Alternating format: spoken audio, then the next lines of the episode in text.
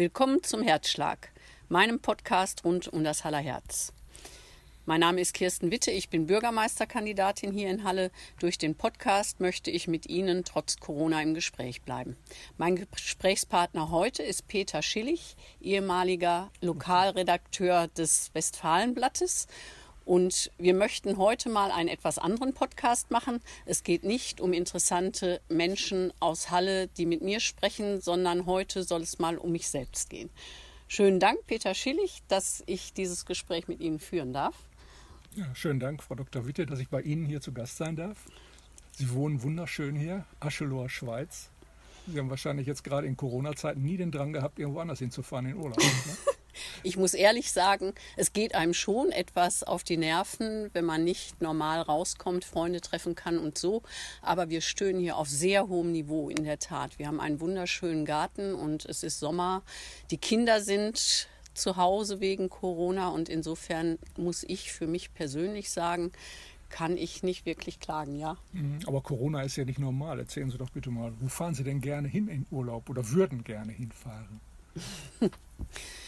Wir fahren, sind lange Zeit mit den Kindern, als sie noch klein waren, immer nach Bayern gefahren. Das fand ich wunderschön, weil da eben auch Berge sind, aber auch viele, viele Seen, wo man abends oder auch tagsüber schwimmen gehen kann. Und diese Kombination von Bergen und Seen finde ich wunderbar. Mhm. Jetzt stellen wir uns mal ganz dumm. Wie lebt denn eigentlich eine grüne Bürgermeisterkandidatin äh, in Sachen Einkaufen, in Sachen Verkehr, Mobilität. Mhm. Ist das irgendwie äh, anders? Muss man da irgendwie ein bisschen Vorbild sein gegenüber anderen Menschen? Ich denke schon, wobei beim Einkaufen kann ich es mir ganz leicht machen. Das macht nämlich mein Mann. Wir haben ja getauschte Rollen, das heißt, ich arbeite und er ist der Hausmann.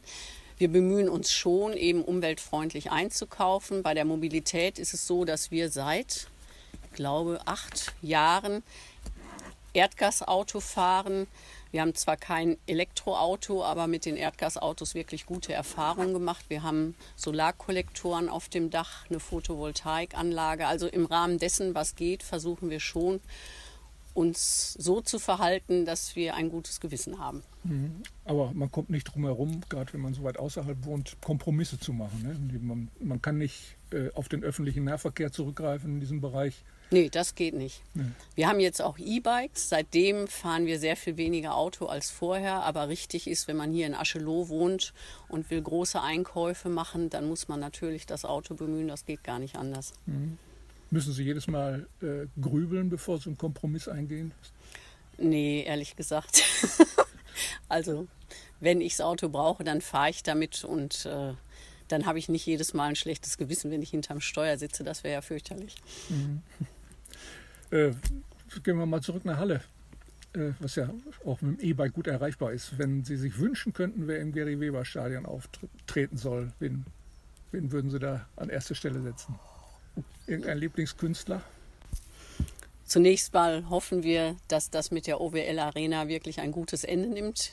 In Corona am meisten beeindruckt hat mich ähm, haben mich die Carmina Burana, die wir mal gesehen haben, das war wirklich eine tolle Dramaturgie. Jetzt würde ich eigentlich gern in ein Sting-Konzert gehen. Das wäre nämlich vor kurzem gewesen, wurde aber auch abgesagt. Ich habe in Ihren Lebenslauf geschaut, äh, der im, im, Netz, in den Broschüren zu lesen ist. Äh, das hörte sich alles sehr spannend an. Äh, für Wirtschaftsförderung der, in einer Großstadt wie Münster, dann bei der Bertelsmann Stiftung auch mit vielen kommunalen Themen beschäftigt. Äh, erstmal könnten Sie mir gerne ein bisschen was davon erzählen und zweitens würde ich gerne wissen, wie kann Halle davon profitieren, was Sie da mhm. alles so erlebt haben bisher. Ja, in meinem hohen Alter ist natürlich mein Lebenslauf sehr lang. Da kann ich jetzt eine halbe Stunde erzählen.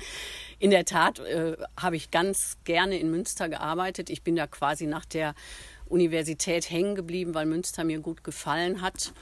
Und Münster ist ja eine Stadt mit tollem Einzelhandel, mit Universität, wo man, wenn man die Wirtschaftsförderung leitet, auch viel zu tun hat mit äh, Themen des Technologietransfers. Eine Stadt mit vielen Dienstleistern. Ähm, was mir spontan einfällt, was ich spannend fände für Halle, wäre mal drüber nachzudenken, wie man auch hier besser mit der Uni Bielefeld kooperieren mhm. kann. Mhm. Wir haben ja beispielsweise hier das Krankenhaus und wir haben auch Gesundheitswirtschaft in Halle. Demnächst wird es eine Fakultät äh, geben in Bielefeld, die auch mit dem Klinikum zusammenarbeiten soll. Also solche Cluster zu finden, wo man sich wirtschaftlich weiterentwickeln kann. Das finde ich spannend. Ähm, das Zweite, was mir einfällt, was damals großen Spaß gemacht hat, wir haben den Innenhafen in Münster entwickelt. Das war Industriefläche und da ist hochwertige Dienstleistung entstanden. Ähnlich wie wir es uns jetzt an der B68 vorstellen, eine Aufwertung. Und damals haben wir sehr gut zusammengearbeitet mit der Wirtschaft, mit Hölker. Das ist hier der Erfinder von Felix Hase und Lilifee. Also solche Leute, die wirklich Lust auf Neues haben, waren da die Schlüsselinvestoren für eine ganz tolle Entwicklung. Sowas würde ich mir natürlich an der Langen Straße wünschen, wobei mir durchaus bewusst ist, dass Halle nicht Münster ist. Aber so ein bisschen ja, unorthodoxe Ideen entwickeln, glaube ich, das äh, könnte uns auch hier nutzen bei der Bertelsmann Stiftung. Dahin bin ich dann gewechselt der Liebe wegen, weil ich hier gewohnt habe mit meinem Mann und zwei Kinder hatte und nicht jeden Tag nach Münster fahren konnte und wollte, aber auch nicht in Münster leben wollte ohne Familie. Bei der Stiftung begleite ich jetzt natürlich viele äh, kommunale Projekte in den verschiedensten Themen, Digitalisierung, soziale Teilhabe, Nachhaltigkeit. Da habe ich viele Kommunen erlebt und begleitet, äh, das sind viele spannende Erfahrungen, die man mitbringt nach Halle. Aber da muss man erst mal sehen, was passt. Es ist nicht so, dass man irgendwie die Lösung, die in A entwickelt wurde, einfach nach B überträgt und das funktioniert dann. Aber ich habe viele spannende Eindrücke mitgenommen mhm. und viele Ideen. Schön. In der Vita habe ich auch gelesen, dass Sie schon ganz früh angefangen haben, sich ehrenamtlich zu engagieren. Dafür war jetzt wahrscheinlich in den letzten Jahren nicht so sehr viel Zeit und unterwegs ist, äh, Vorsitzende der Landjugend in Lohne. Mhm. Musst du erstmal nachgucken, wo das ist, da war Soest. Dann, Allerheiligen äh, Kirmes Soest, die kennt jeder, oder? Ja, genau. Bilde ich mir zumindest ein. Und dann auch äh, im Prinzip aufgestiegen als Pressewartin, Öffentlichkeitsarbeiterin mhm. für den äh, Sverisch-Lippischen Land Landjugendverband. Mhm. Das, ne? Und dann auch da Vorsitzende geworden, zweite Vorsitzende, dann erste Vorsitzende ich habe ja so die Landjugend hier aus dem Altkreis Halle in Erinnerung, das waren, die wurden alle so ein bisschen rebellisch. Die kamen alle vom Bauernhof, wollten aber nicht unbedingt das gleiche machen wie ihre Eltern, mhm. sind dann über die Landjugend äh, eingestiegen und äh, haben versucht, so ein bisschen andere Konzepte zu entwickeln. Wie war das bei Ihnen? Mhm. Also Reingeraten bin ich, die Landjugend bei uns bestand nicht nur aus Kindern von Landwirten, aber natürlich auch, sondern das war so eine Art Dorfjugend. Und ich war, glaube ich, drei oder viermal da gewesen, wie das so ist im Ehrenamt. Ne? Dann wurde jemand gesucht und alle guckten betreten auf den Boden. Und meine Mutter war politisch engagiert, übrigens in der FDP. Und da hatte ich gelernt, man muss sich engagieren. Und schwuppdiwupp war ich plötzlich zweite Vorsitzende, ohne dass ich wusste, wie es mir geschehen war. Und dann hatte ich eigentlich mit dem Thema, äh, das hat großen Spaß gemacht dann, so bin ich halt ins ehrenamtliche Engagement reingewachsen. Und als ich studieren ging nach Saarbrücken, war das Thema für mich eigentlich abgeschlossen. Dann habe ich mir überlegt, was mache ich denn im Urlaub und habe bei der Landjugend eine Studienreise nach Polen gebucht. Und da habe ich meinen Mann kennengelernt in Krakau. Und so bin ich dann wieder an die Landjugend geraten, weil der damals Landesvorsitzender war. Und da die Geschäftsstelle in Münster war, um ihn zu treffen, dachte ich, ja, machst du mal mit in dem Laden. Schwuppdiwupp war ich Öffentlichkeitsreferentin und hinterher Vorsitzende und habe das nie bereut. In der Tat war das, wir haben uns für die Eigenständig, äh, Eigenständigkeit des ländlichen Raumes eingesetzt, für bäuerliche Landwirtschaft. Lauter Themen, womit wir beim Bauernverband nicht wirklich landen konnten. Die haben das eher mit großer Skepsis betrachtet. Aber ich stehe noch heute zu den politischen Zielen Hätte man damals auf uns gehört, hätten wir jetzt die Sorgen mit Tönnies nicht. Hm. Ja, das ist, äh, leitet gleich über zu meiner nächsten Frage. Ne? Sie kommen ja beide vom Land, Ihr Mann, Sie. Äh, Gibt es denn jetzt noch Chancen, irgendwie mal äh, was Grundlegendes zu ändern?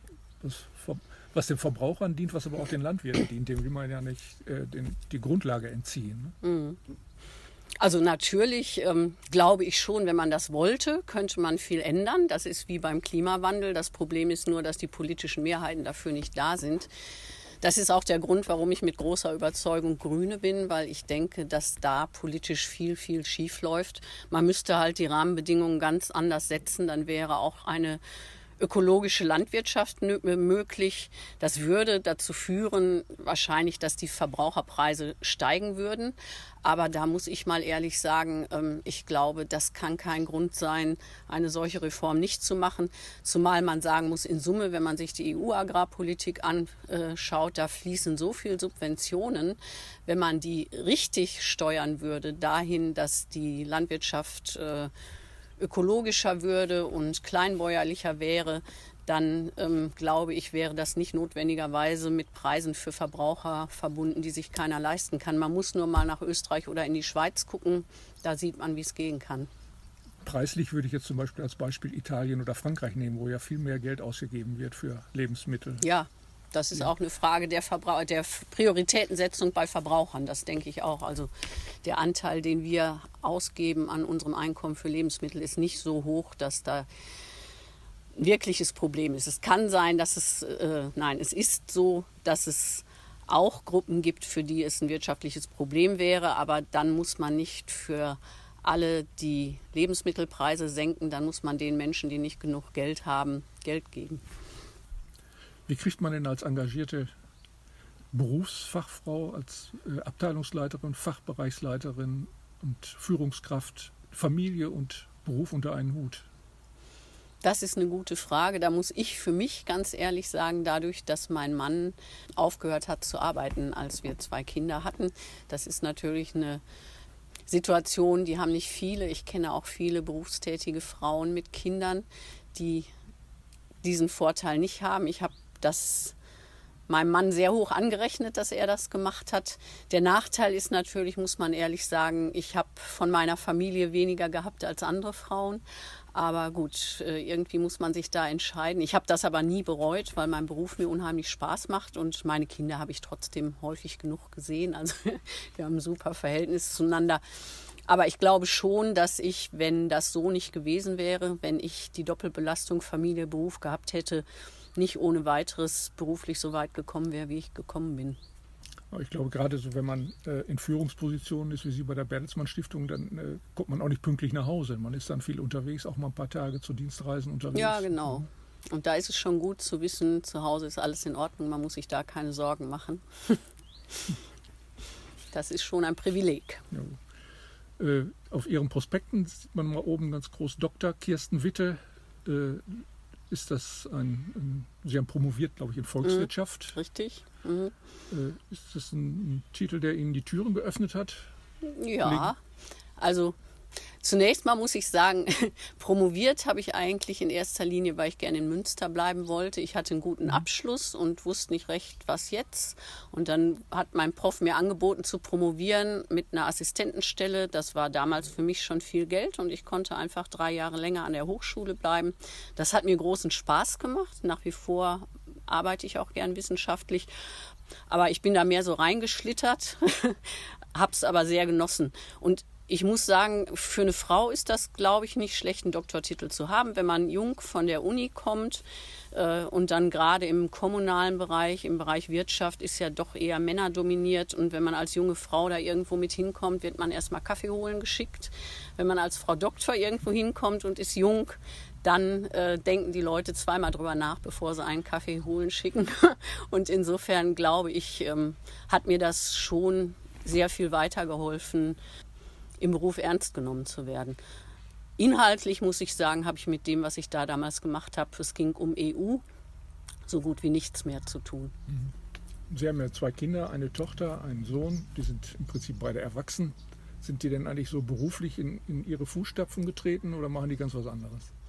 Ja, ganz, also die sind beide noch nicht berufstätig, sondern meine Tochter studiert und zwar Wirtschaftspsychologie. Das ist ja so ein bisschen an Wirtschaft dran, ist so ein Mittelding zwischen Psychologie und Wirtschaft. Und mein Sohn kann sich nicht so wirklich entscheiden, was er eigentlich machen will. Der hat auch noch drei Wochen, bevor er sich festlegen muss. In der Tat ist da auch Wirtschaft in der engeren Wahl, aber das ist noch nicht gesagt, wo es hingeht. Das wird das Last-Minute-Studium. das ist sehr charakteristisch für ihn. Hat das eigentlich jemals Probleme gegeben, dass die Kinder anders heißen als die Mutter? Nee, nicht wirklich. Dadurch, dass ich berufstätig war und mein Mann der Haupterziehende, ähm, wenn die irgendwo hinkommen, dann haben die ja den gleichen Namen. Ähm, wir haben uns damals entschieden, mein Mann und ich, mein Mann heißt ja Jochen Stoppenbrink. Mhm. Der Name war mir einfach zu lang und eigentlich hatte ich mich auch gut an meinen Namen gewöhnt, dass ich den mhm. behalte. Und bei den Kindern stand dann die Entscheidung an Stoppenbrink oder Witte. Und ähm, da haben wir uns für den Hofesnamen entschieden, für den Namen meines Mannes, weil der einfach mehr mit den Kindern zu tun hatte. Und heutzutage interessanterweise, wenn man mit verschiedenen Namen irgendwo auftaucht, wird gar nicht mehr groß nachgefragt. Inzwischen sind die Kinder sowieso erwachsen, aber das hat nie Probleme gegeben. Äh, kriegen wir doch mal einen kleinen Schlenker äh, in Sachen Kommunalpolitik.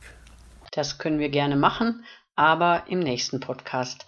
Das Gespräch war so lang, dass ich es an dieser Stelle einmal schneide. Nächste Woche geht's weiter und ich hoffe, Sie sind als Hörerinnen und Hörer wieder dabei.